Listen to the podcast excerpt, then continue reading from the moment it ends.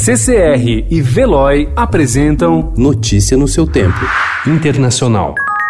Today I'm instructing my administration to halt funding of the World Health Organization while a review is conducted to assess World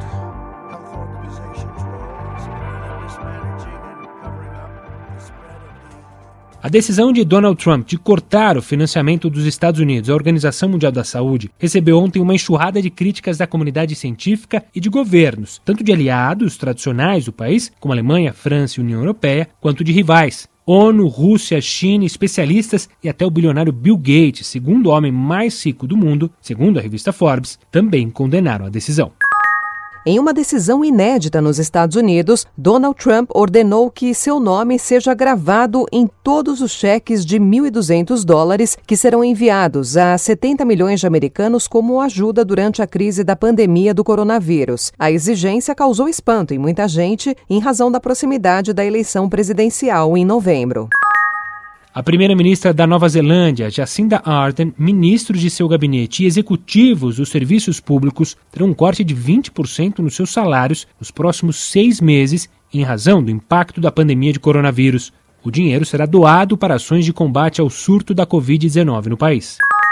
O bispo evangélico Mario Salfate, de 67 anos, morreu ontem no Hospital San Juan de Dios de Los Andes, em Valparaíso, onde foi internado em 23 de março após ter sido testado com a Covid-19. Salfate conduziu em março um culto reunindo pelo menos 300 pessoas na cidade de Paine, perto de Santiago. Três outros pastores evangélicos foram infectados na mesma ocasião.